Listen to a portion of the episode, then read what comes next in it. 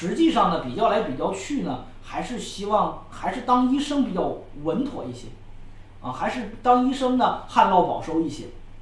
但实际上到最后，这个同学并没有选择当医生，也没有选择临床专业，因为是什么呢？因为是大家会发现，考生和家长在想问题的时候出发点不一样，直接导致最后的冲突非常的明显。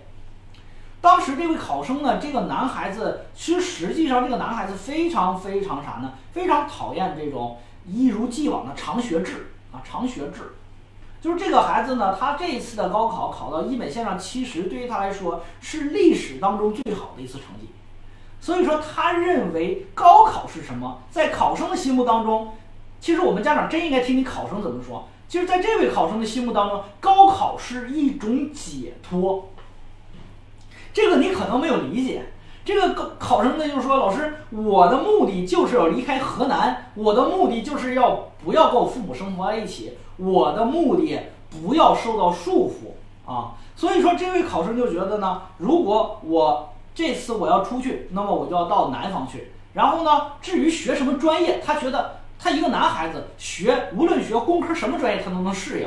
而且他只要这个专业社会有需求度，未来能找到一些比较好的工作就可以。而且他认为让他十一年都在一如既往的冲刺玩命的学习，这对他来说是一种痛苦，因为他的这次高考就已经奋斗了十二年，而且这个近期的这个高三的这三年让他触目惊心。所以说他不再希望一个一个什么呢？一个临床医学的专业像悬在头上的克里斯达摩克里斯之剑，让他觉得非常非常难受。